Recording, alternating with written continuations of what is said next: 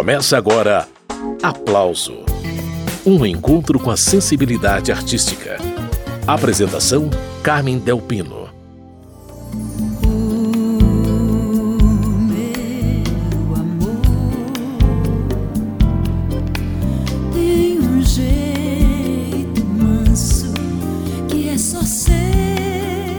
mais um livro sobre música no programa Aplauso de hoje. O assunto é a publicação História da Música Popular Brasileira Sem Preconceitos, dos fins dos explosivos anos 1970 ao início dos anos 2020. Quem escreveu foi o pesquisador Rodrigo Faur. No livro, informações sobre centenas de artistas que marcaram o período, como a paraibana Elba Ramalho, cantora, compositora, instrumentista e atriz. Elba, que a partir do fim dos anos 1970 começou a investir na carreira de cantora e fez enorme sucesso. Essa música aí, O Meu Amor, que Chico Buarque compôs, é parte da trilha sonora da peça Ópera do Malandro. Depois disso, Elba gravou Luiz Gonzaga, Jackson do Pandeiro, Zé Ramalho e se tornou uma das grandes divulgadoras da cultura nordestina. Histórias que você vai ouvir Rodrigo Faur contar ao longo desta hora de programa. Rodrigo Faur, bem-vindo mais uma vez aqui ao programa Aplauso para falar de música brasileira. Ah, obrigado pelo carinho de sempre. Então vamos lá. No texto, Rodrigo, logo de cara, você esclarece que não existe uma música brasileira, existem várias, e que nesse livro você apresenta total ausência de preconceito estético. Eu queria que você dissesse, então, em linhas gerais, o que representou esse meio século de música brasileira, de 70 a 2020. É, do, os anos 70 foi um período muito rico para a música brasileira em todos os gêneros, assim, tanto os mais sofisticados quanto os mais populares, apesar de ter uma ditadura correndo solta. E quando ela foi arrefecendo no final dos anos 70, ocorreu um boom de sensualidade e erotismo na música, não como hoje, né, que, que descreve a, a relação sexual de uma forma quase escatológica, mas mas na época, assim, era uma novidade a surgir, tanto assim, uma Fafá de Belém, uh, sabe, o Ney Mato Grosso, o Chico Buarque e outros falando nos boleros, ou, enfim, músicas românticas, pop, assim, tantas, tantas coisas de cama, sabe? Cenas de cama, ou então de personagens, enfim, que falavam mais de, de um pouco mais diretamente de sexo.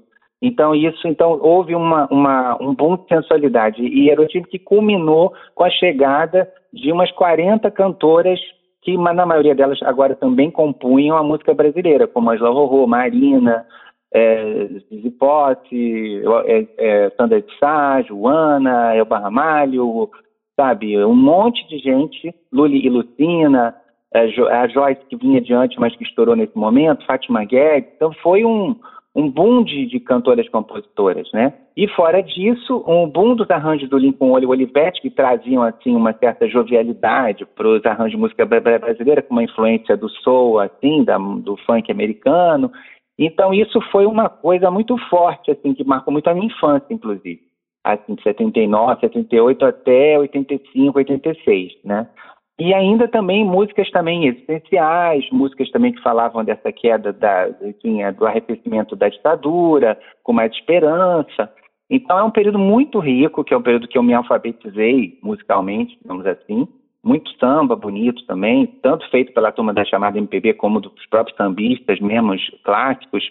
E depois, a partir de 86, a música começa a entrar num formato um pouco fabril, digamos assim, um pouco assim, a, a, o comercialismo excessivo começou a tomar um pouco o tom. Então eu digo que 86 foi o ano da virada, assim, que a música brasileira tem um lado embrega um pouco, né, que é aquela fase do Sullivan e Massadas, que tem coisas incríveis, mas que é, mudou muito a estética da música brasileira e a partir dos anos 90 isso é levado às últimas consequências com o sertanejo brega romântico, o pagode romântico também e até mesmo uma parte da axé music, né? Então, era uma, era uma produção em série, né? muitos artistas, muita gente fazendo um som parecido, né? E, em paralelo, a gente ainda tinha um pop brasileiro, assim, bem diversificado, até mais diversificado que dos anos 80, que era mais em cima mesmo do rock.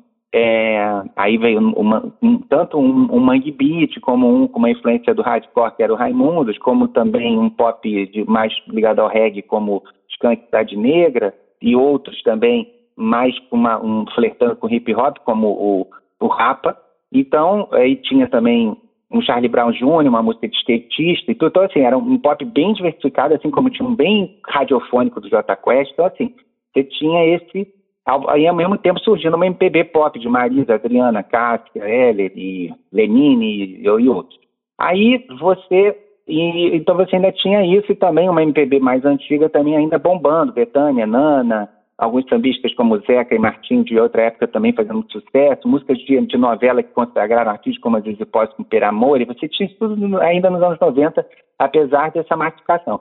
E nos anos 2000, aí realmente a, o mercado começa a ficar meio assim mais difícil para alguns artistas que queriam fazer uma música mais assim adulta e com letras um pouco mais elaboradas e harmonias um pouco mais elaboradas. Aí realmente o mercado foi se concentrando, vindo de um extrato bem pobre da população, o funk, com as suas ramificações agora mais bem produzidas, principalmente a partir dos anos 2010, e do outro lado uh, vinha o, essa indústria massiva do sertanejo, que virou um império, né? E saiu passando como um trator por cima de tudo, né? Até de uma forma um pouco destrutiva. Então, o que não era isso foram as pessoas que tiveram muitos empresários com muito dinheiro para colocar em alguns artistas, e aí surgiu uma música de nicho, né? Assim, alguns artistas despontaram em alguns nichos específicos e que às vezes não fazia, assim, um ou outro fazendo até um sucesso mais nacional por outras vias, que às vezes nem o rádio, mas que conseguiam furar um pouco esse bloqueio. Mas, assim, ficou cada vez mais difícil aparecer uma música como a que apareceu na Copa de 2002, que o Deixa a Vida Me Levar, do Pagodinho, que conseguia agradar a pessoas de todas as idades, pobres, ricos, é, entendeu? Enfim, de todas as raças, todos os credos. É difícil.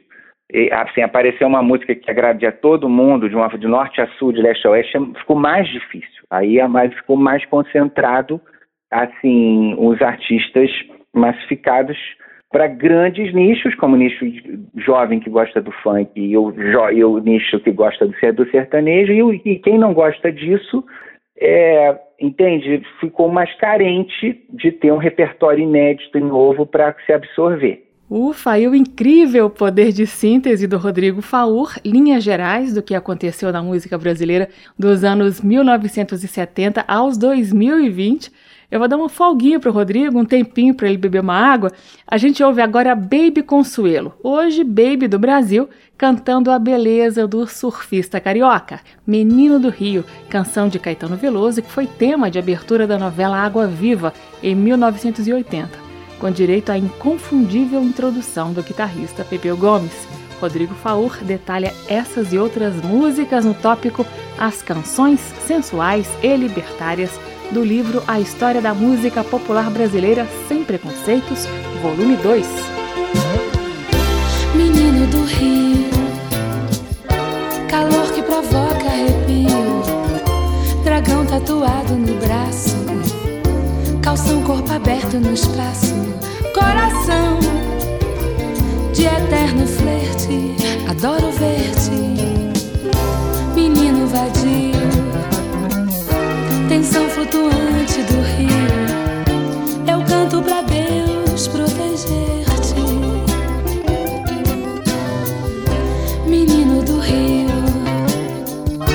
Calor que provoca arrepio, dragão tatuado no braço, calção corpo aberto no espaço, coração de eterno flerte. Adoro ver-te, menino vadio tensão flutuante do rio. Eu canto pra Deus proteger-te.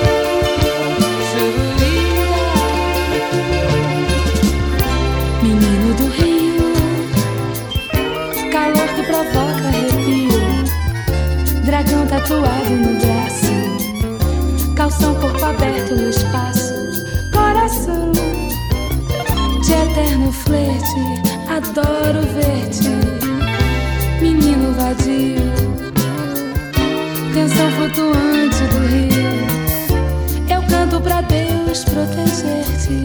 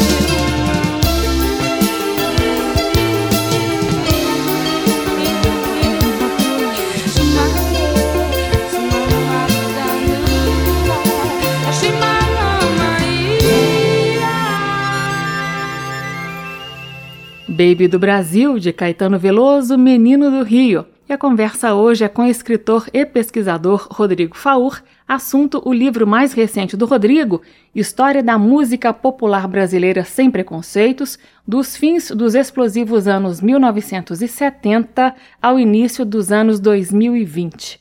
Depois aí do panorama traçado pelo Rodrigo na abertura do programa, eu vou pedir para que ele puxe aí pela memória esse reporte ao que veio após 1978. Então, Rodrigo, no livro, você lembra que ali naquele momento já havia caído às cinco, daí veio a lei da anistia, aquela luz no fim do túnel, mas mesmo assim, apesar daquele boom de sensualidade da música brasileira, a pauta de costumes ainda dava as cartas em certa medida, né, Rodrigo?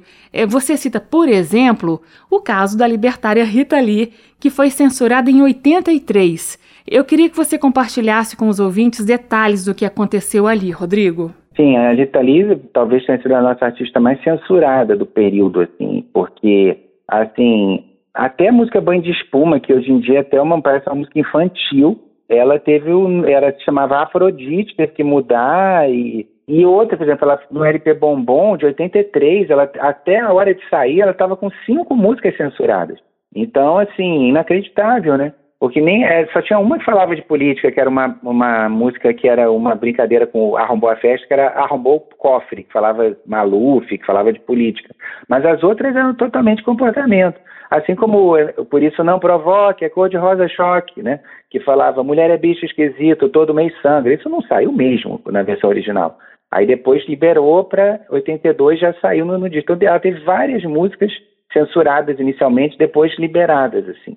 Bacana. Desse disco Bombom, da Rita Lee, lá de 83, que chegou a ter cinco músicas censuradas, eu separei pra gente ouvir a viciante On The Rocks, que dominou as programações de rádios do Brasil inteiro. Vai ouvindo.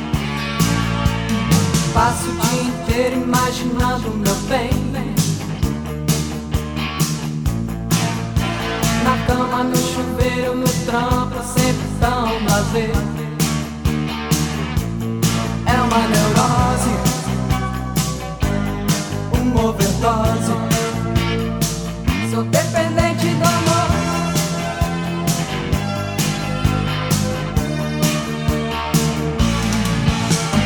Meus amigos dizem que essa coisa vicia. Andaram até jurando que era anorexia uma neurose.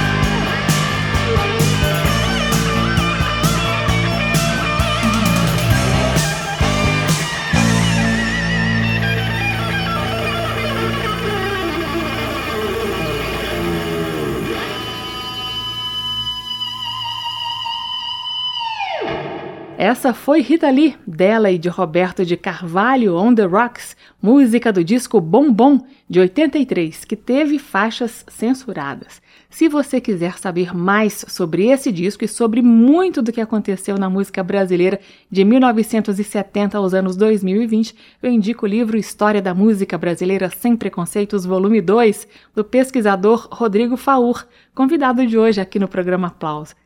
Então, Rodrigo, falando ainda da censura na música brasileira, não foi um privilégio, digamos assim, de Rita Lee, né? Mais um exemplo nesse segmento pop rock, por favor, Rodrigo, com quem mais aconteceu? Isso aconteceu com a Blitz também. O primeiro disco da Blitz vinha com duas faixas inutilizadas. O produtor, que era o Máriozinho Rocha, fez questão de inutilizar. Ele podia ter simplesmente tirado as faixas do disco, mas era tão absurdo naquele momento ainda ter esse tipo de censura que ele fez questão que o disco saísse rasurado. Então isso foi um marco também, porque foi o primeiro grupo importante da retomada do rock Brasil dos anos 80. E esse disco que era muito divertido, era uma música, era um, uma coisa que misturava elementos do teatro do besterol com, com a linguagem de história em quadrinho, né, e um, e um pouco do rock new wave da época. Então, tudo isso, porra, você lançar um disco desse com duas faixas rasuradas, sabe? Então isso era uma. Eu me lembro que eu tinha, eu estava na quarta série, assim, eu, eu, aquilo me chocava. A gente ficava querendo ouvir, mas não conseguia porque ela estava inutilizada. Então, assim, então tinha isso ainda, né? Já que o Rodrigo deu aí a deixa, eu vou ser obrigada a recordar com vocês um pouquinho desse disco censurado e rasurado da Blitz. A primeira faixa do álbum de estreia, As Aventuras da Blitz, de 1982, começava com o seguinte convite. E rapaziada em geral, aumente o som! Aumentem o som e apertem, apertem os cintos que nós vamos começar a subir, subir! E uma multidão de jovens Brasil afora aceitou o convite. Muita gente gostou do disco e assistiu ao show. Uma das faixas censuradas foi Cruel Cruel Esquizofrenético Blues por conta de palavrões. Esse é um papo meu. Esse é um papo meu com uma mina da mesma idade que eu. Só que ela envelheceu. Um dia eu perguntei pra ela, oh, mina, você ainda tem um brilho? Eu disse brilho nos olhos. O álbum As Aventuras da Blitz também trouxe sucessos imediatos, como Você Não Soube Me Amar, Geme Geme, Volta ao Mundo e o romance da Universitária Otária.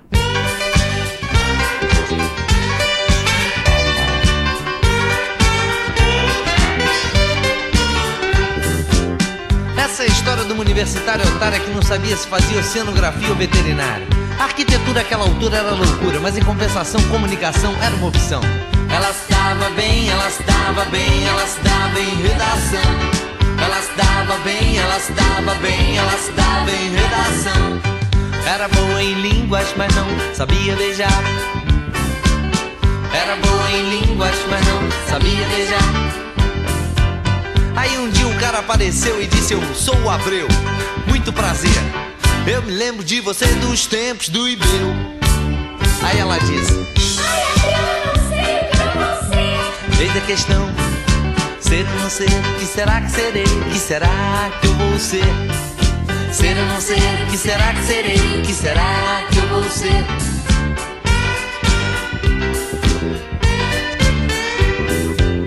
Aí lá pelas tantas o Abreu já tonto respondeu. Você está meia confusa, mas fica mais bonita assim sem blusa. Eu não queria falar, mas agora vou dizer. Todo mundo quer ir pro céu, mas ninguém quer morrer.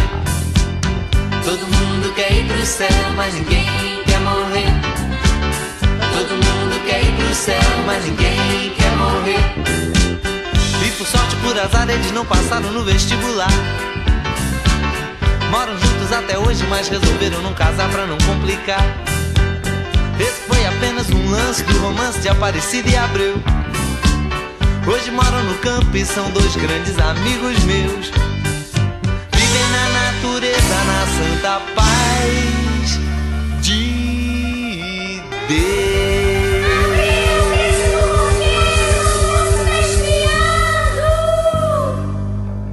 Blitz, de Evandro Mesquita, o romance da universitária otária. A entrevista de hoje é com o pesquisador musical Rodrigo Faur, que está comentando o livro A História da Música Brasileira Sem Preconceitos, volume 2. Ô Rodrigo, no livro você divide o rock dos anos 80 em dois momentos.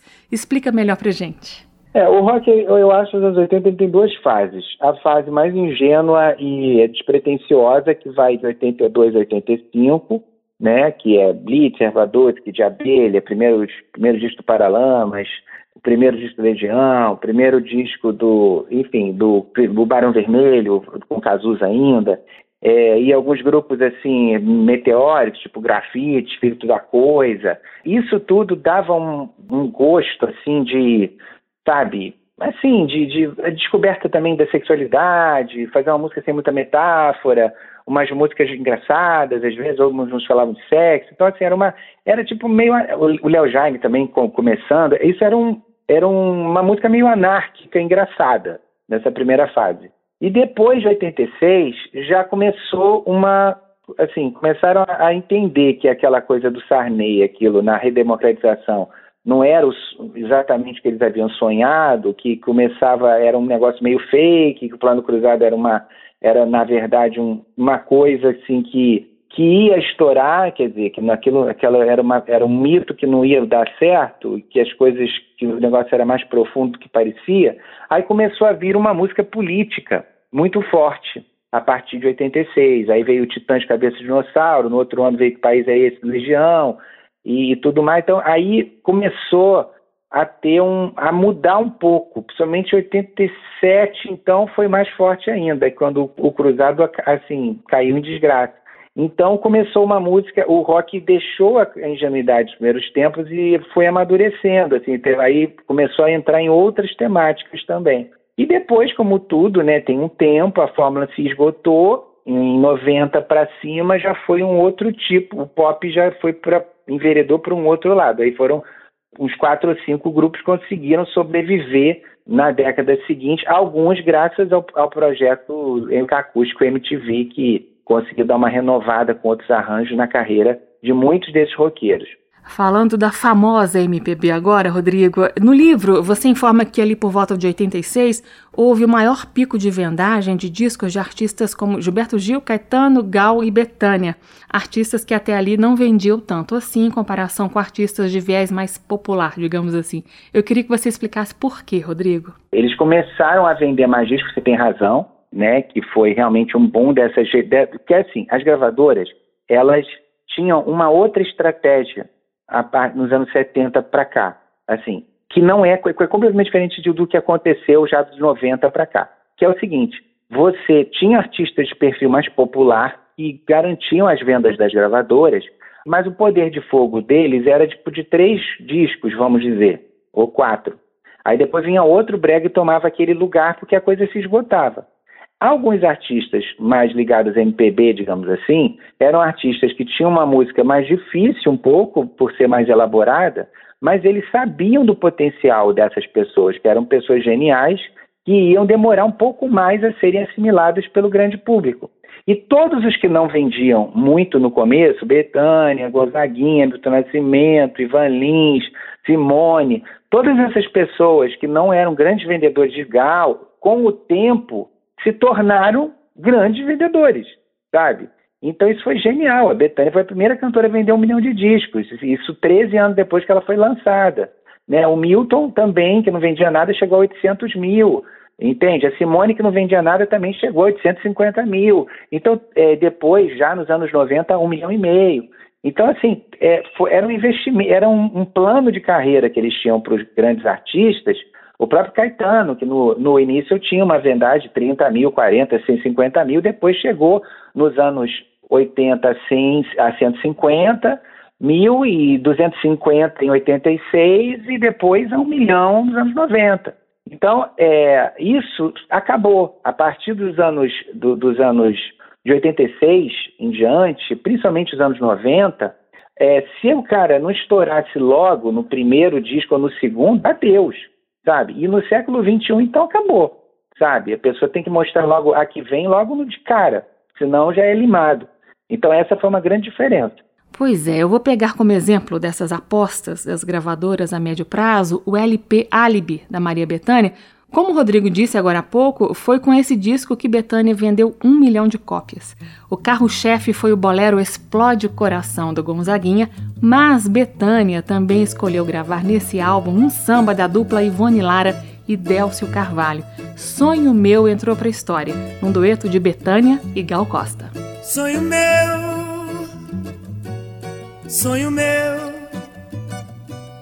vai buscar quem mora longe Sonho meu, sonho meu, sonho meu. Vai buscar quem mora longe, sonho meu. Vai mostrar esta saudade, sonho meu, com a sua liberdade, sonho meu. No meu céu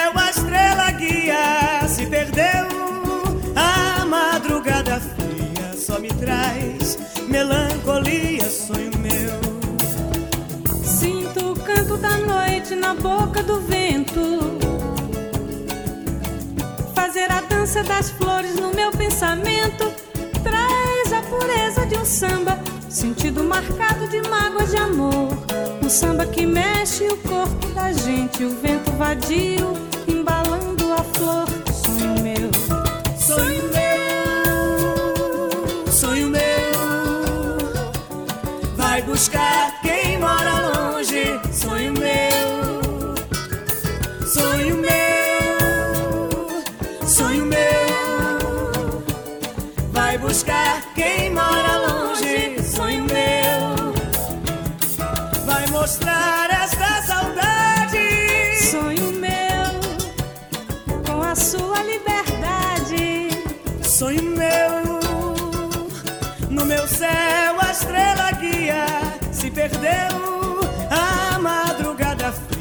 só me traz melancolia, sonho meu, sonho meu,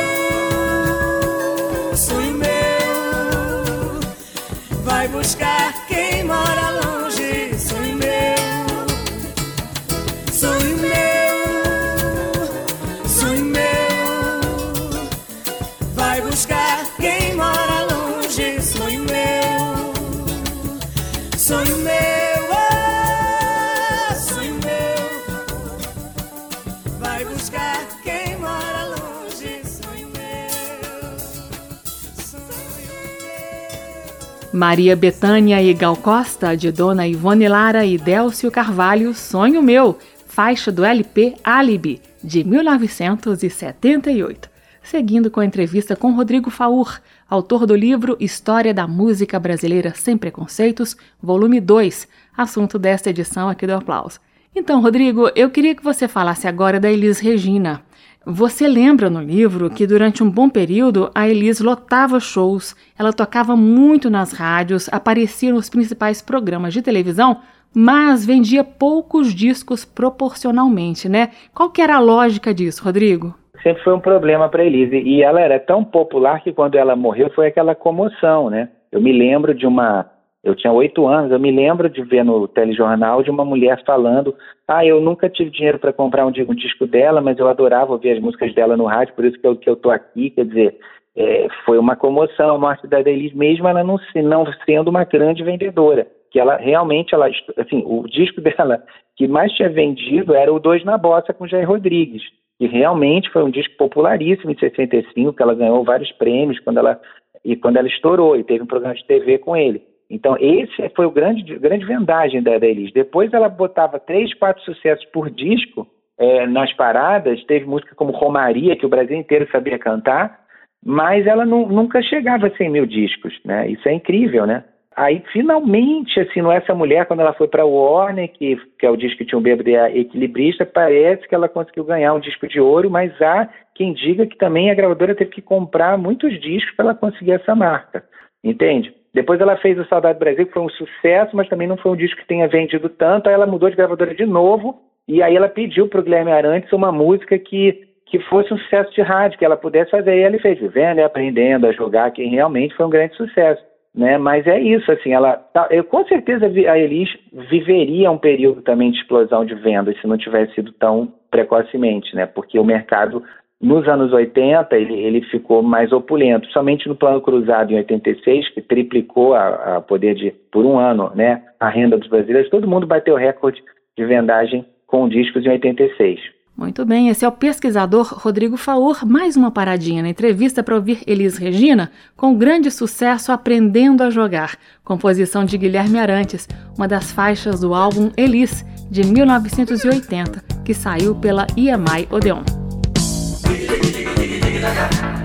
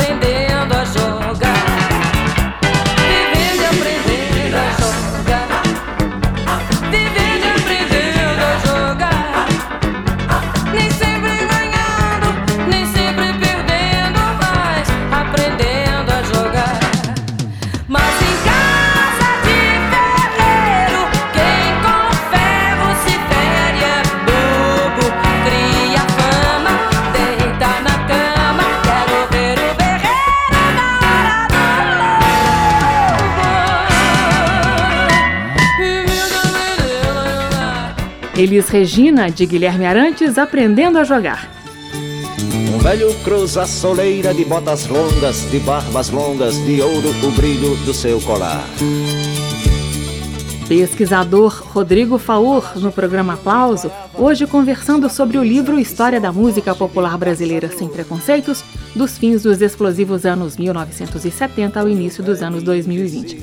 Ô Rodrigo, eu achei delicioso encontrar no livro o Nordeste para além da Bahia, a gente ouvindo aí ao fundo paraibano Zé Ramalho cantando a icônica Avorrai. Na virada dos anos 70 para os 80, muitos cantores e compositores vindos de várias partes do Nordeste estavam encontrando mercado, gravando no eixo Rio-São Paulo, estabelecendo carreiras nacionais. E eram artistas muito diferentes, com repertórios muito distintos ali, né, Rodrigo? É, aqui hoje seria impossível, né? Você vê que hoje com essa, com essa coisa monotemática do, do mercado e monogênero do mercado seria impossível, porque você vê que um Fagner da vida ele fazia sucesso com músicas completamente diferentes umas das outras, sabe? Então, assim, é, o Alceu Valença também, entende? É, então, assim, uma Elba também. Então, assim, você tinha muito mais espaço nos anos 70 até meados dos anos 80 para estourar músicas na parada completamente diferentes. Você podia ter um, um poema da Flor Bela Espanca que todo mundo cantava, isso está no YouTube, você vai ver. É, minha alma de sonhar-te não acredita, entendeu? Anda perdida, né? É, o fanatismo do Fagner, você pode ouvir uma música com uma letra super sofisticada de uma poeta, né? É, e assim, ao mesmo tempo você podia ouvir um frevo da Barramalho ou do Alceu, como você podia ouvir uma música assim meio profética daquelas do Zé Ramalho, né, que tem uma influência dos cantadores nordestinos como Avô Rai. Então, assim, isso tudo convivia na parada de sucesso com sambas, com boleros, com marchas frevo, com tudo, entende? É muito interessante, assim, esse período da música brasileira que, graças a Deus, foi o período que eu me alfabetizei na música, né? Esse período de 78 até 86 foi o período que eu descobri a música, né? E era, e era de uma diversidade fantástica, né? Já que Rodrigo Faur citou aí a música Fanatismo, eu vou aproveitar para recordar junto com vocês. Fanatismo é um poema da portuguesa Flor Bela Espanca que o Fagner musicou e gravou no álbum Traduzir-se, de 1981.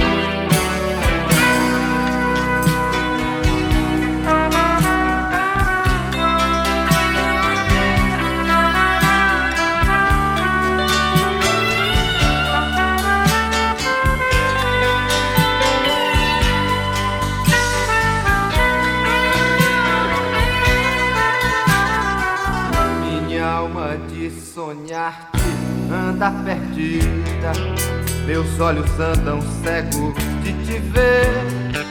Não é sequer a razão do meu viver, pois que tu és já toda a minha vida. Não vejo nada assim, enlouquecida. Passo no mundo, meu amor, a ler o misterioso livro do teu ser a mesma história tantas vezes lida. Tudo no mundo é frágil, tudo passa.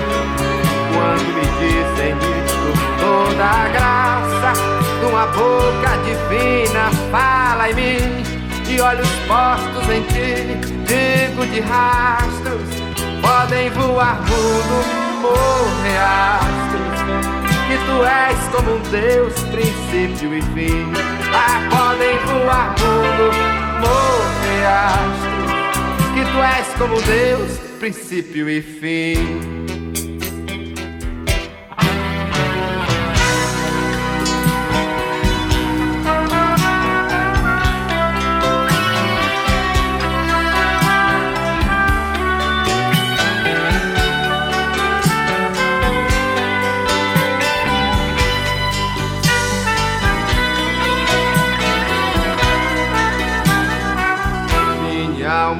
Sonhar-te anda perdida. Meus olhos andam cegos de te ver. Não é sequer a razão do meu viver. Pois que tu és já toda a minha vida. Não vejo nada assim, enlouquecida. Passo no mundo, meu amor, a ler no misterioso livro do teu ser. A mesma história, tantas vezes lida. Tudo no mundo é frágil, tudo passa. Quando me dizem isto, toda é graça, numa boca divina, fala em mim e olhos postos em ti, digo de rastros, podem voar fundo, morrer astros, que tu és como um Deus, princípio e fim. Podem voar fundo, morrer astros, que tu és como Deus, princípio e fim. Ah, podem voar mundo, morrer astros, que tu és como um Deus, princípio e fim.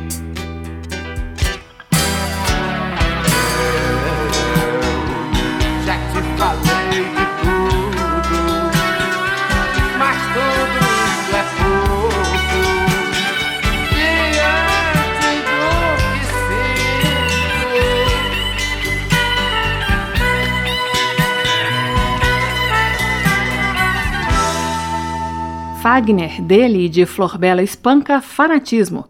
A portuguesa Florbela Espanca foi uma poeta alentejana que viveu de 1894 a 1930, dona de uma poesia de forte teor emocional. Inclusive, um dos capítulos do livro História da Música Popular Brasileira Sem Preconceitos, do escritor Rodrigo Faur, fala sobre as conexões entre as músicas brasileira e portuguesa, como esse encontro póstumo de Fagner com a ilustre poeta da terrinha. Rodrigo Faur, voltando aos artistas nordestinos que tiveram sucesso a partir dos anos 70, você lembra no livro que a paraibana Elba Ramalho e a cearense Amelinha fizeram parte de um estouro feminino de pelo menos 40 cantores e compositoras que invadiram a MPB ali entre 77 e 81. Além desse destaque das artistas nordestinas, também começavam a aparecer músicas do Nordeste litorâneo, músicas diferentes dos baiões do sertão de Luiz Gonzaga, por exemplo. Você pode explicar para a gente por quê, Rodrigo? A música nordestina é porque assim, o Luiz Gonzaga, ele inventou o Nordeste para o Brasil nos anos 40, entende? Só que o Nordeste do Luiz Gonzaga era, era o sertão, era o sertão do Nordeste entende? Eram os usos e costumes do sertão nordestino. No Nordeste, que a gente até hoje tem muito forte com aquelas, aqueles signos que o Luiz Gonzaga e Humberto Teixeira, depois o Zé Dantas, nos trouxeram, os seus parceiros, na verdade, aquilo é um Nordeste, né? Porque o Nordeste ele é Maranhão e é Bahia também, né? E é litoral também. Então essa música ela foi ficando assim já nesse, nesse período esses outros artistas do Ceará, do, de Pernambuco, da Bahia, trouxeram outras características do Nordeste, além de Gonzaga e, né, e Jackson, né, que vinham mais de interior, para a nossa cultura, né? E aí eles já, já tinham uma, já era uma MPB nordestina, então eles trouxeram elementos também das suas regiões, também com elemento, misturaram com elemento pop internacional, como os tropicalistas já haviam feito também, e fizeram uma música muito rica. Rica música nordestina que fez o coração do Brasil bater mais forte, seguindo com Elba Ramalho, música de Cecel. Essa Elba gravou no LP Alegria, de 1982. Bate coração! Bate, bate, bate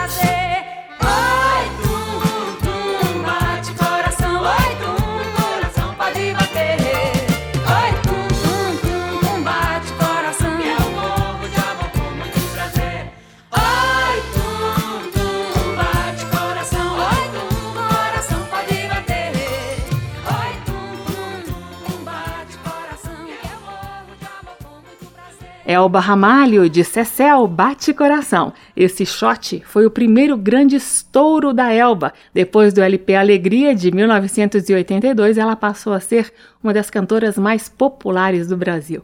Essas e outras histórias no livro novo do pesquisador Rodrigo Faur, convidado de hoje aqui no Aplauso.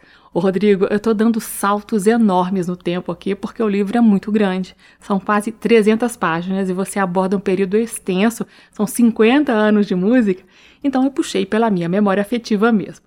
Dito isso, eu me recordo do início da carreira da Marisa Monte, aí numa pegada mais MPB e pop. Quando a Marisa chegou ao mercado, aquilo ali foi um divisor de águas, né, Rodrigo? Desde o repertório até a estratégia de divulgação, foi um fenômeno estético e mercadológico, né, Rodrigo? Foi primeiro porque foi, ela surge exatamente quando o CD chega no Brasil. E ela mostrava um trabalho pop e sofisticado ao mesmo tempo. Uma MPB pop bem sofisticada. Então eu, eu digo isso, e eu nunca vi ninguém falar isso, mas eu digo, que o disco, o primeiro disco dela em CD, foi o primeiro objeto, o disco fetiche da música brasileira em CD. Todo mundo queria ter aquele CD, porque aquilo era um sinônimo de sofisticação, a Marisa. E uma, uma classe média que já podia comprar os aparelhos de CD, queria ter um produto sofisticado para ouvir com som puro e ainda por cima tinha uma faixa a mais no CD, porque ele tinha mais espaço. Então, ela acabou criando para a música brasileira um, vamos dizer, um, uma coisa assim arrojada, digamos assim, uma imagem de cantora arrojada, como a Gal tinha sido 20 anos antes, que todo mundo ficou fã, todo mundo queria, Marisa Monte queria ter, né? E ela conseguiu, mesmo sendo uma anti-estrela em algumas coisas, não aparecia muito, não, não, revelava muito a vida pessoal, se recusava a fazer playback nos programas e, e, e, e lançava disco em intervalos grandes. Mesmo assim, primeira cantora dona da, da própria obra, nunca deixou sair coletânea. Mesmo com tudo isso, a Marisa conseguiu ser uma grande vendedora e, e influenciar Marisas aos montes, né? Assim, surgiu um monte de imitadoras e umas que nem eram imitadoras, mas isso fez, a Marisa fez com que as outras gravadoras com, com, com, é, concorrentes quisessem ter também estrelas pops, assim, grandes cantoras que pudessem, aspas, competir com ela. E aí a Sony contratou a Adriana, a Polygram contratou a Cássia Eller e a Warner contratou a Zélia Duncan, entendeu? Então foram cantoras que apareceram no rastro da Marisa. E outras imitadoras também, que eu não vou citar o nome, mas essas que eu falei tinham estilo próprio. Mas outras também, muitas cantoras tentaram vir no, no rastro da Marisa, né? Esse é o pesquisador Rodrigo Faur, Marisas aos Montes, foi muito bom. Seguindo com ela, a original, de 1989, do LP Marisa Monte, a canção Bem Que Se Quis. Bem que se quis, depois de tudo ainda ser feliz, mas já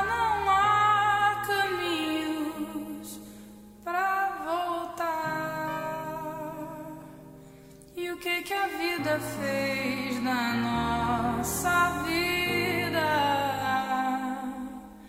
O que que a gente não faz por amor? Mas tanto faz,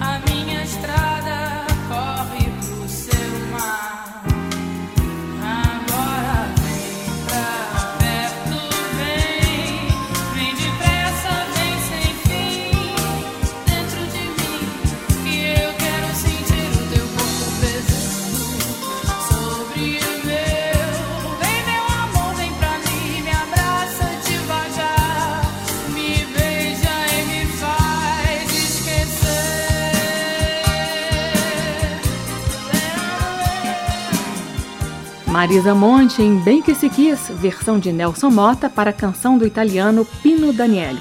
Você conheceu hoje alguns assuntos que o pesquisador Rodrigo Faura aborda no livro História da Música Popular Brasileira Sem Preconceitos, dos fins dos explosivos anos 1970 ao início dos anos 2020. Então, Rodrigo, conta como que você teve a ideia de fazer esse livro, quais foram seus objetivos, porque na verdade são dois livros, são dois volumes. Ele nasceu justamente quando eu fui dar uma aula de História da Música na PUC eu comecei a dar uns cursos e eu vi que não havia um livro, um livro atualizado sobre a nossa história e mais inclusivo, sabe? E por isso que eu resolvi escrever esse livro. Então, é importante que esse livro, meu maior objetivo é que até mesmo quem está fazendo música hoje, sabe? Porque a gente é bombardeado de informações, mas ao mesmo tempo tudo muito pulverizado. Então é legal ter um, ter um livro, no caso que era um só, mas ficou muito grande, tive que fazer dois volumes, que seja um depositário, pelo menos de um pouco dessa cultura monstruosa que a gente tem, sabe? Porque não tem outro país do mundo que tenha tanta coisa como o Brasil em termos de música. É porque é muita coisa, são muitas realidades, são muitas influências de toda parte do mundo que se cristalizaram aqui e criaram uma coisa diferente sabe? Então, assim, eu acho um absurdo que a gente tenha um mercado, um monopólio de dois ou três estilos hoje, sabe? Tá certo, toda época tem a sua moda. Mas em outros tempos, mesmo que tivessem dois ou três ritmos da, da, da moda, outros estilos não deixavam de, de, as gravadoras não deixavam de investir também. Você tinha um segmento, outros segmentos, entendeu? Hoje não. Hoje, se você não fizer dois ou três, acabou. Você não tem, você sabe, você tem que ser independente e e é Deus, um, é, como é que se chama, né? Cada um por si, Deus por todos. E é muito difícil você botar um trabalho na rua hoje, assim, que, que tenha uma harmonia um pouco mais elaborada, uma letra um pouco mais elaborada, e que não seja de um gênero massivo. Então, esse livro é um pouco para abrir a cabeça das pessoas, para as pessoas buscarem também novas coisas, não esperarem que a coisa venha no colo delas, sabe? Então, é isso. Bacana. Fica aí então um convite para a leitura de História da Música Popular Brasileira Sem Preconceitos, volume 2. Nesse livro, Rodrigo Faur também trata de assuntos como a MPB no exterior. Ele também dedica capítulos inteiros às músicas de diversas regiões do Brasil. Leitura fluida e informativa, indico. Rodrigo Faur, muito obrigada pela conversa generosa, viu? Obrigado, meu amor. Eu te agradeço.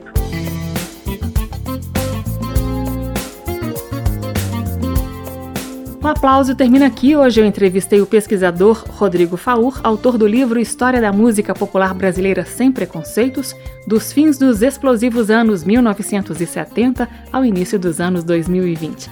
Esta e outras edições do Aplauso você encontra em podcast. Também é possível ouvir o programa na página da Rádio Câmara. O endereço é radio.câmara.leg.br, radio.câmara.leg.br. O aplauso também é retransmitido por dezenas de emissoras parceiras como a Web Rádio Clube da Vanguarda e a Mídia Web Litoral. Na semana que vem eu estarei de volta com mais conversas sobre a música popular brasileira do passado e do presente. Tchau! Termina aqui. Aplauso. Um encontro com a sensibilidade artística. Uma produção da Rádio Câmara, transmitida pelas rádios parceiras de todo o Brasil. Apresentação: Carmen Del Pino.